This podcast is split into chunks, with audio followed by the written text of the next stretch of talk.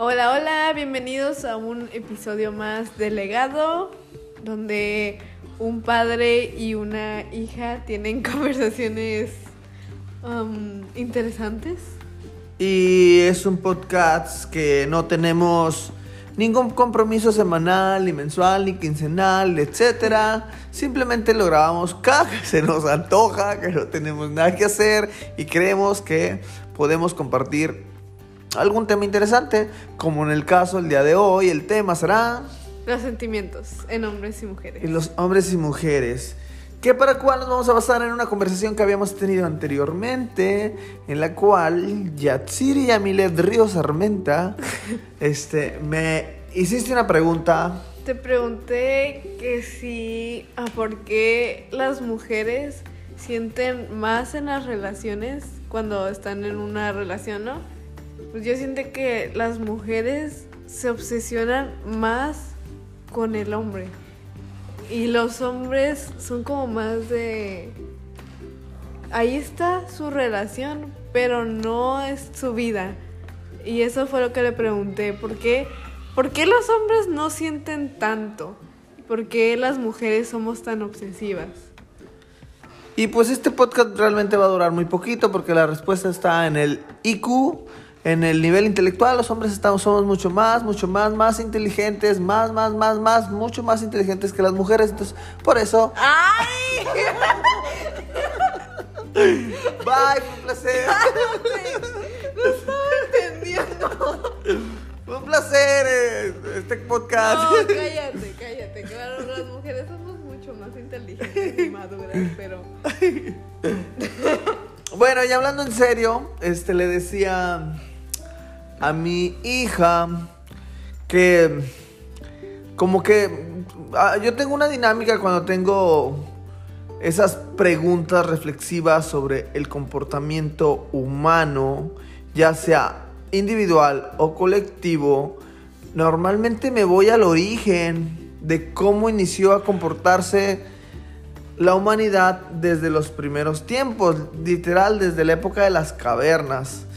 Entonces, normalmente me voy hasta allá porque encuentro como respuestas más claras allá en ese hasta ese remoto pasado que si busco aquí en el- los tiempos contemporáneos donde la cosa está más enredada. Entonces le decía a Yatsiri que ¿qué te decía? Que, a ver, no sé, tú piénsale, No, ¿qué me si decías? no, yo voy a hablar con todo el podcast. ¿Qué te decía? Ah, que... ¿Qué me dijiste? ¿Qué tensión me pone? Ah, a ver, déjame acordar. Inventa, no te preocupes, es un podcast es nuestro podcast. Ah, ok, me dijiste algo de que las mujeres ya tenemos como ese instinto arraigado porque cuando vivíamos en las cavernas, ah, pues los hombres se iban a casar y no podían estar pensando en su mujer si iban a estar casando. Entonces las mujeres estaban ahí en la caverna pensando en su marido y en que iba a volver y cuidando a los hijos y preocupándose. Entonces, algo así. Sí, básicamente la, creo que desde esos orígenes la mujer ya desde, desde siempre ha tenido, eh, ya se sembró esa necesidad de extrañar, de preocuparse este, por, por su pareja. Y el hombre, si regresamos a aquellas épocas, pues cuando estás... em, con una lanza o unas piedras y vas a cazar un animal salvaje, creo que no es muy conveniente, creo que no es muy conveniente que vayas medio enamorado, pensando en, este, en, tu, en tu amada. Pero lo que yo le digo es que los tiempos ya han cambiado mucho, o sea, no, no tienen por qué ser así, así de... Bueno, en apariencia han cambiado. Bueno, apenas, era otro tema que tocamos, que era lo que le decía, que apenas va, eh, es- este, apenas, apenas, apenas, no pasan unos 50 años, si acaso, este, más de 50 años, yo creo no creo que llegue a los 100 años, en la que empezó a haber una revolución social, donde ya literal fue después de la Segunda Guerra Mundial, donde la, ya el, creció el movimiento feminista y de ahí empezó a haber un cambio revolucionario en la sociedad contemporánea, en los roles, este, pero em, digo, es algo, es algo que ya teníamos arraigado desde hace, hace muchos años, que el hombre salía, proveía, trabajaba y la mujer estaba en casa, este, normalmente pues la mujer ya, ya, ya, como que también ya se ha dado cuenta de este rol, porque también ya lo vive, de salir a trabajar, que es muy competitivo, ¿no? Salir y estar expuestos ah, en el trabajo y ir por un buen lugar en el trabajo o intentar ser de los mejores, reconocidos en lo que haga, sea un servicio, este o un trabajo de oficina, etcétera, es muy competitivo, entonces tu energía, tu mente, incluso tus emociones las tienes que concentrar al 100% porque es exageradamente competitivo el, mercado, ¿no? Entonces la mujer ya lo está viviendo esa parte y se da, se da cuenta que es, es complicado mientras estás laborando, estar enamorado o enamorada, ¿no? En su caso. Entonces yo creo que tiene que ver con eso eso que los hombres de alguna forma lo, fuimos inculcándonos a otros, este, no podemos eh, concentrarnos, la mayoría de los hombres no podemos concentrarnos en varias tareas a la vez, la mujer sí, porque pues desde un inicio estaba en la cueva haciendo varias cosas al mismo tiempo, cuidando a los chamacos que no se lo fueran a quemar en la fogata, al pendiente de la cocina y pensando, pensando en, en, la tribu de cazadores que habían ido, en especialmente me imagino que en su pareja, así me imagino aquellos tiempos de cavernas. Entonces, son cosas que ya, ya de alguna forma traemos inculcados. Así, esa fue la explicación que, que le di. Y otra cosa que te estaba diciendo es que la sociedad contemporánea estamos actualmente estamos viviendo un experimento de, de revolución social, de, de, permitirnos experimentar de otra forma, por lo mismo que dices tú, que los tiempos han cambiado. Y que ya, ya luego tocamos el, el, el de cómo hoy en día eh, muchas mujeres están dejando esa sensibilidad femenina, no todas digo, pero muchas de ellas, este, pues ya se perciben más empoderadas, eh, más de yo también yo las puedo, este, y si por mensa me caí, por chingona me levanto, pero también se ve que este, casos de hombres que eh, se están permitiendo también sensibilizarse más, este, a por en, en, en, ese lado, ¿no? Diga, digamos como que creo yo que los seres humanos, todos los seres humanos tenemos un lado femenino y un lado masculino. Este, ¿sí tocamos algo así hablamos? Sí, sí, de hecho aquí viene otro tema que te pregunté hace unos días también que que los hombres siento que reprimen mucho sus sentimientos y eso es lo que tú me dices que es pues culpa del machismo, básicamente, porque es como, como cuando los papás le dicen a sus hijos que no lloren porque los hombres no lloran. O sea, no sé, como que está feo que pase todo eso. Que, que los hombres tengan que aprender a aguantarse sus sentimientos y, y, o sea, realmente es algo que viven que que no, no platican sobre sus sentimientos como lo hacen las mujeres. Entonces, no sé, por eso te preguntaba el otro día que tú qué pensabas sobre, sobre todo esto de que hay muchos hombres que no, pues no, o sea, simplemente no, no platican sobre sus sentimientos y se los guardan. Como que inconscientemente aún entre ambos sexos nos seguimos heredando varios comportamientos no muy sanos entre esos. En aquel, en aquel entonces, todavía la época de mi padre, le tocó que mi abuelo, eh, parte de las cosas que, que, le decían a sus hijos era que los hombres tenían, no, literal, este, no, no lloraban, era una frase muy común, los hombres no lloran, los hombres deben de ser valientes, deben de ser fuertes, deben de ser gallardos. Era como que parte de las cosas que literal se les decía antes. Muchos estereotipos. Muchos estereotipos, sí. Este, y pues por el lado de la mujer, que pues que la mujer debía ser sumisa, entregada en su matrimonio, en el hogar, etc. Son cosas que apenas, les digo, a partir de la revolución, del feminismo, eh, intentamos cambiar cosas que de miles, miles de años ya veníamos haciendo. Entonces nosotros estamos en la, la etapa del experimento.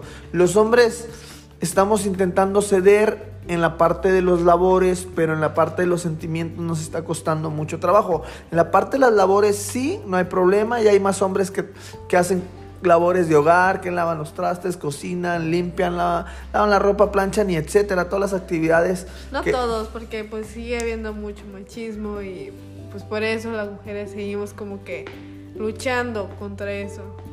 Pero pues sí, ya poco a poco se ven más hombres que nos apoyan y realmente como que se ponen en nuestros zapatos y y ven que realmente el machismo también es algo que les afecta a ellos, como tú me decías el otro día.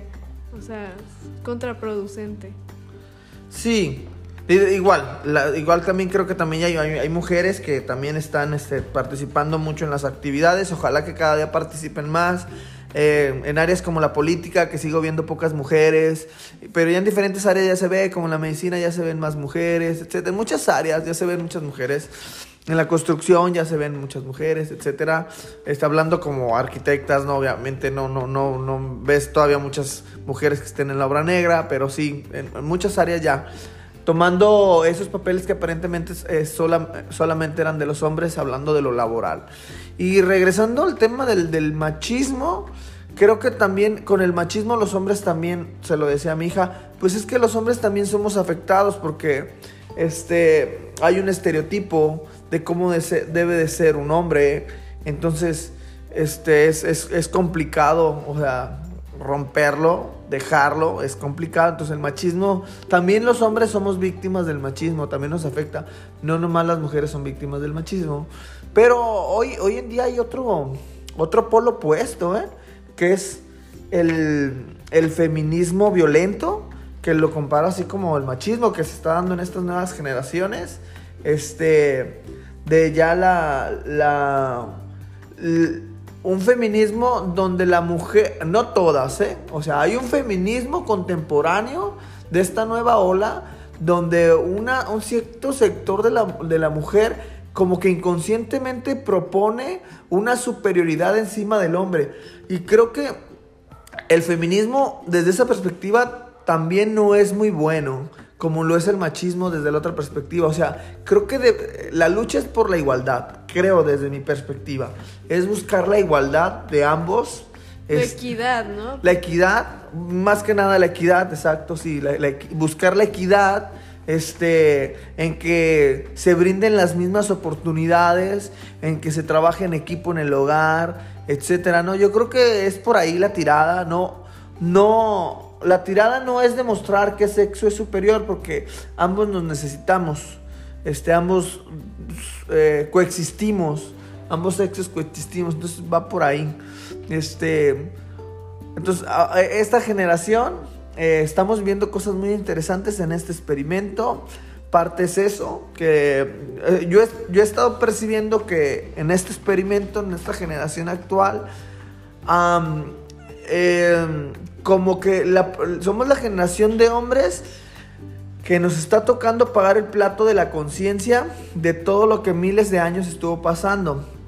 De la supremacía, se pudiera decir la supremacía del hombre sobre la mujer en, muchas cosas, hasta, hasta que llegaba a ser algo machista. Entonces, pero hay, e, esta generación que estamos intentando ser más conscientes y hacer acción, como que nos toca pagar todos los platos rotos y eh, a veces pareciese que es mejor callarnos este, y, no opinar, porque entonces parecemos que somos machistas y opinamos y decimos, oye, espérate, pues que no, por ahí no se trata tampoco de hay una superioridad, este, nos seguimos privando de los sentimientos. Eh, la gran mayoría, creo que la gran mayoría de los, de los hombres nos seguimos privando de los sentimientos este, bueno, la, verdad yo no, pero la mayoría se siguen privando los sentimientos. Pero sí hay acción, les reitero, sí hay acciones de apoyo, de ayuda, este, hacia, hacia con la mujer. Pero como que sigue inconscientemente ese mensaje de que el hombre debe, debe tener un grado de fortaleza, este, y así. Pero en la medida como que de la acción también estamos estamos perdiendo carácter en algunas situaciones donde a veces no ponemos límites y, y somos responsables de que algunas veces las mujeres pues pasan por encima de nosotros. Este, también hay abuso, ¿eh? de parte de la mujer hacia el hombre también hay abuso, también hay, hay golpes, también hay abusos psicológicos, pero el hombre eh, pues se ve, se ve mal, ¿no? Se ve, este, no se ve hombre si va y denuncia esas cosas. Entonces, estamos en esta etapa de experimento que es interesante. Eh, mm, yo en mi caso sí soy de los seres humanos que me gusta sentir, que me he sensibilizado, me encanta llorar con las películas este, románticas y no, no me causa ningún conflicto sentir, pero la mayoría de los hombres sí les causa trabajo, aunque cooperen, aunque entiendan este, la lucha y aunque den en su medida, está esa parte, ¿no? Y está la otra contraparte, que hay mujeres que están, se están, están perdiendo sensibilidad. ¿Tú qué opinas?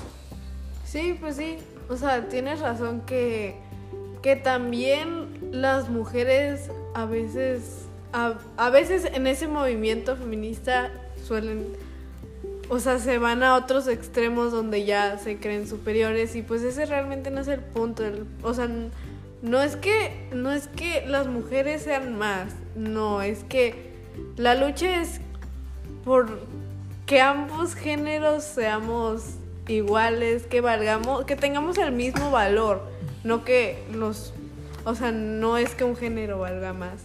Entonces, pues sí, creo que tiene cierta razón en eso, pero pues, o sea, la verdad, hoy en día sí hay mucho más machismo que, que eso, o sea, que, que mujeres con carácter, dijeras tú. Con carácter de más, que, que piensen que son más que los hombres cuando, pues no. ¿Qué, qué consideras que le hace falta a al movimiento de los hombres, que no hay un movimiento oficial, no hay un movimiento que digamos los hombres unidos en busca de la equidad, o sea, no, no, lo he escuchado yo. Sí apoyamos el feminismo, algunos, algunos. algunos apoyamos el feminismo e incluso respetamos que algunas veces la convocatoria... Es que en sí siento que no hay un movimiento de hombres porque ellos ya tienen el poder realmente mayor, entonces no están buscando o sea, la mayoría no buscan, no buscan eh, lo que nosotros buscamos porque a ellos les gusta el poder y pues ¿para qué van a buscar equidad, algo menos, no? Entonces, pues realmente muchos no nos apoyan porque porque les gusta el nivel de superioridad que tienen sobre las mujeres, pero... ¿En qué consideras que los hombres, eh, el sistema o cómo funciona el mundo nos da más ventajas? Ay, pues ¿En la política?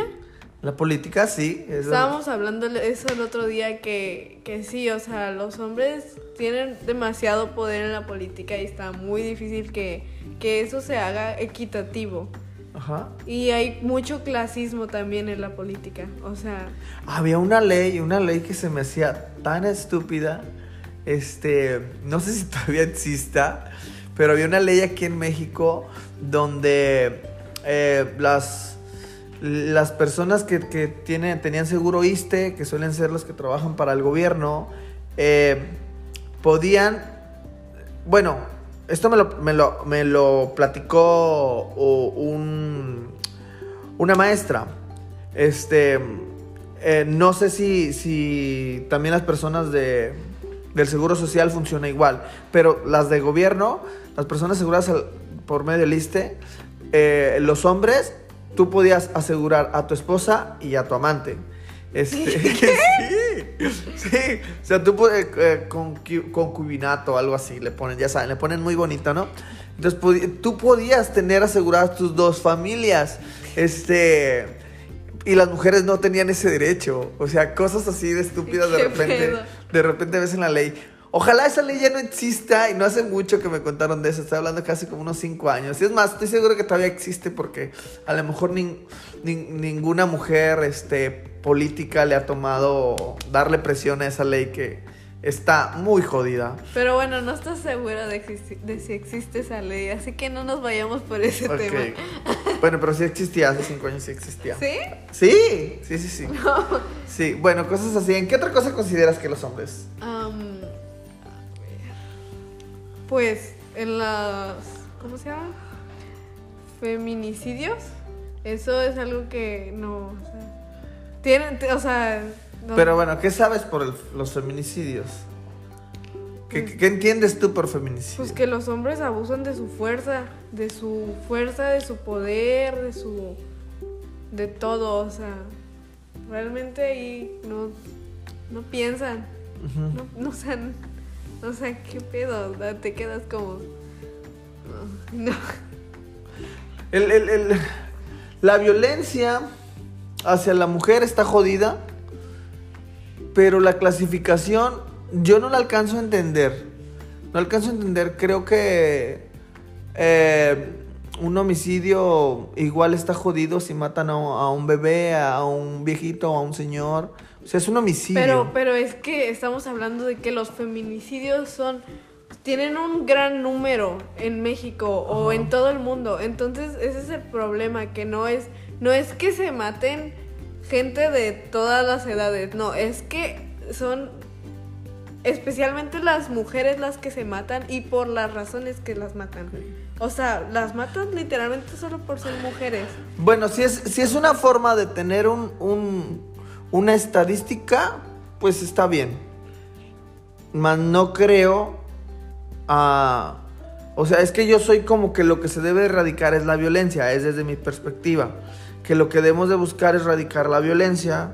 Este, y eh, siempre he, he considerado que, que la educación es la mejor forma. En las cárceles el 80% de los presos son analfabetas. Entonces eso quiere decir que un pueblo educado pues, es más difícil que sea violento.